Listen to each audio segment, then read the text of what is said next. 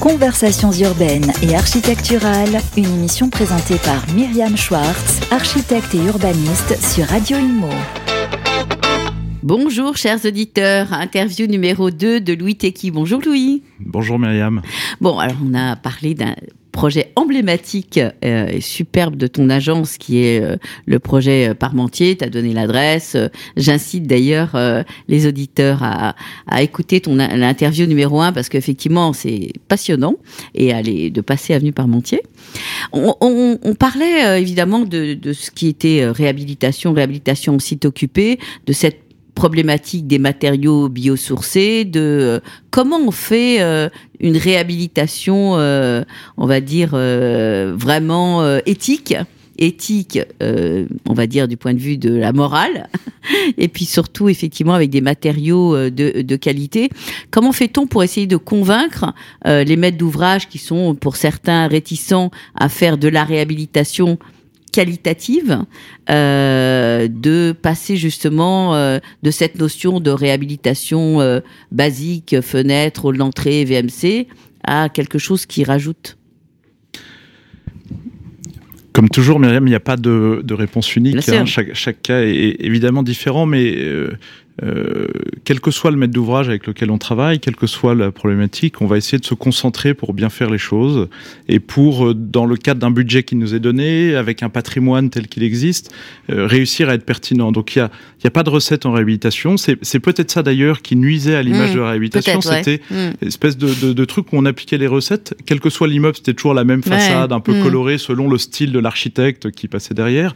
Et, et aujourd'hui, à l'agence, comme dans beaucoup d'agences, on travaille plus comme ça. On arrive, on commence par regarder, on s'intéresse au bâtiment, on essaye de, de rentrer en empathie finalement avec euh, non seulement le bâtiment, l'architecte qui l'a conçu initialement, mais les gens qui y ont vécu pendant 30, 40, 50, 60 ans. Il y a l'écoute. Toute cette espèce de d'accumulation, quoi, de, mm, de, mm, de, stratification à laquelle on vient se rajouter nous. Et, et, du coup, il y a effectivement une attitude de la part des concepteurs qui est, qui est un peu différente du neuf, où il y a un acte créateur, on part de rien et on arrive à quelque chose. Là, c'est différent. Il y a une histoire et il y a euh, une sorte de, de, de, de fil euh, conducteur euh, et on est à un moment du film et derrière il va se passer d'autres choses et puis dans 30 ans il y aura un autre archi qui viendra réhabiliter le truc. Donc voilà, il y a, y a ça incite forme, à la modestie. Voilà, il y a une forme d'humilité de, de, et puis d'écoute et d'attention qui est qui est en fait assez reposant dans, dans, dans cet univers où euh, parfois l'ego est un peu euh, surdimensionné. Donc ça, c'est la première chose. Et, et, et puis effectivement, ensuite, c'est c'est essayer d'aider le maître d'ouvrage. Euh, d'abord, de pas croire que on a réponse à tout et que nous, architectes, on pense que donc c'est bien. Mmh. Euh, d'aider le maître d'ouvrage à faire les bons choix, euh, à euh, avoir les bonnes interventions au bon endroit, dans des logiques de projet euh, et pas dans des logiques de juste on traite la thermique. Quoi. En fait, traiter la thermique, c'est une façon de faire de l'architecture, c'est un prétexte, c'est une nécessité à laquelle on doit répondre. Mais il n'y a pas toujours une intervention sur les façades parce que y a il y a des fois où la façade est tellement belle, le matériau est tellement Exactement, beau tu, que tu as tout à fait raison. et, et parfois, il y a des bâtiments ouais. des années 60, 70, 80 qui sont très beaux et, et qu'il faudrait pas, qu'il faut pas recouvrir. Tu vois, là, on, on travaille à l'agence sur une, une, réhabilitation lourde, surélévation d'un immeuble qui est rue du Bessin, dans le 15e, pour Élogiciamp.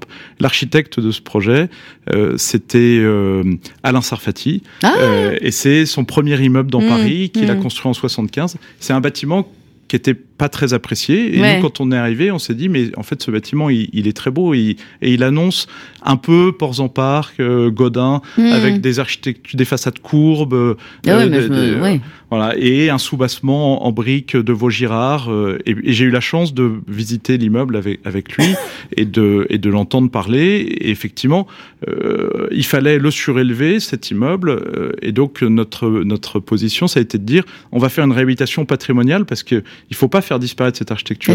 Et à force de recouvrir ces bâtiments pour des questions thermiques, ouais, ouais. en fait, on efface, on perd, on ouais, efface, on perd l'histoire, on, on, efface la mémoire mmh. euh, des, des, des, non seulement de la vie, des immeubles, mais, mais des gens qui l'ont euh, habité. Mmh, Donc, bien sûr, bien sûr. Il y a un truc comme Et ça. comment il a pris les choses hein? Alors comment il a pris les choses, euh, c'est un autre sujet dont on pourra parler, ouais, mais, ouais. mais, en tout cas nous, c'était vraiment l'idée d'un hommage à cette architecture, à cet architecte, et, et une surélévation qui était très différente pour avoir aussi une lecture de la stratification, de, de, dire voilà cet mmh. immeuble là, il était comme ça jusqu'à R plus 3, puis il y a trois étages au-dessus, mais qui sont beaucoup plus simples, une géométrie beaucoup plus orthogonale lisible et on, et on sait il n'y a pas de confusion mmh, entre les deux.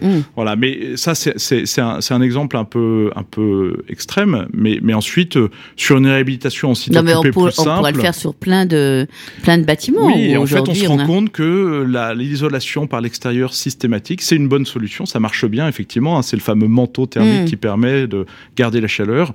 Et eh ben c'est pas la solution unique pour tous les projets. C'est très bien et je dis pas qu'il faut pas le faire. Je dis simplement que penser que c'est obligatoire, c'est une erreur. Et, et, et ça coupe euh, d'une histoire, ça coupe du passé, ça coupe de, de, de, de belles choses qu'on a envie de, faire perdurer. Voilà. Alors, euh, la réhabilitation, c'est quand même un peu euh, aujourd'hui ce qui permet quand même d'avoir de nouveaux projets, de nouveaux marchés. Est-ce qu'on a des les entreprises qui savent faire? Parce que quelque part, bon, c'est pas pour donner des médailles aux architectes, mais ils savent être créatifs sur le neuf, ils savent être créatifs sur la réhab. Et quelque part, si on nous laissait un petit peu plus de flexibilité et d'ouverture, euh, on pourrait faire beaucoup de choses en réhabilitation. Mais est-ce qu'on a les entreprises qui savent faire hein? Je vois pas de distinction, euh, hmm. de, en tout cas de, de, hiérarchie de savoir-faire hmm. entre le neuf et la réhabilitation. Hmm. Il y, a, y, a, quand même en réhabilitation une moins grande complexité. C'est-à-dire qu'on rentre pas dans, dans réhabilitation c'est occupé, on rentre pas dans des questions structurelles, on rentre pas dans des questions de mise en place de, de banches, de voiles de béton, de structures en bois qui, qui peuvent être lourdes et complexes et qui nécessitent oui, mais le détail, beaucoup de... Le détail n'est pas un crime. Le détail n'est pas un crime. Le détail, il commence par l'exigence de l'architecte euh, et euh, par la qualité de, de, ses, de ses plans et de ses détails. Et ensuite, il, il, passe par la rencontre avec une entreprise qui a un savoir-faire et par le maintien de cette exigence en phase chantier. C'est-à-dire qu'il faut aussi, malgré toute la sympathie qu'on peut avoir et, et l'estime réciproque, euh, garder un bon niveau mmh. d'exigence mmh. les uns avec les autres. Quoi. Et, et la bonne entente ne veut pas dire le laisser aller sur les chantiers. Voilà. Donc nous, on est très attentifs sur les chantiers à bien s'entendre parce que c'est important, on a tous envie. Mmh. Et puis euh, on n'est pas dans des les relations conflictuelles ne mènent pas à grand chose, je crois. Euh, mais euh, ça ne veut pas dire qu'on se laisse aller et qu'on laisse les choses se faire. Donc il y a un niveau d'exigence, mais mais nous sur les chantiers sur lesquels on travaille actuellement, on a en réel les mêmes problèmes qu'en neuf, c'est-à-dire que parfois ça se passe très bien, parfois ça se passe un peu plus difficilement, mais mais ça finit toujours par par sortir avec un niveau de, de, de un résultat qui, qui est satisfaisant. C'est plus ou moins dans la douleur.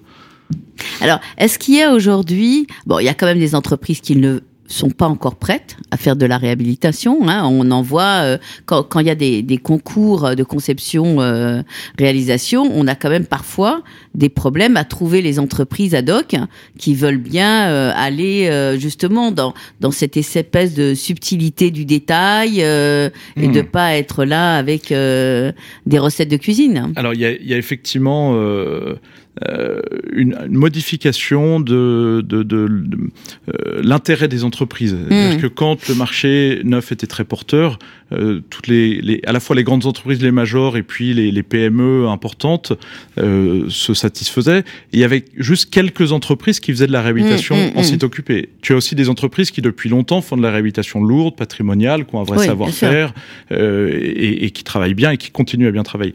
Mais le, le fait que l'activité des bailleurs et on l'observe depuis plusieurs années.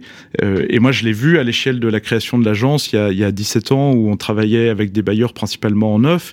Et aujourd'hui, on travaille avec les mêmes bailleurs en réhabilitation. Hmm.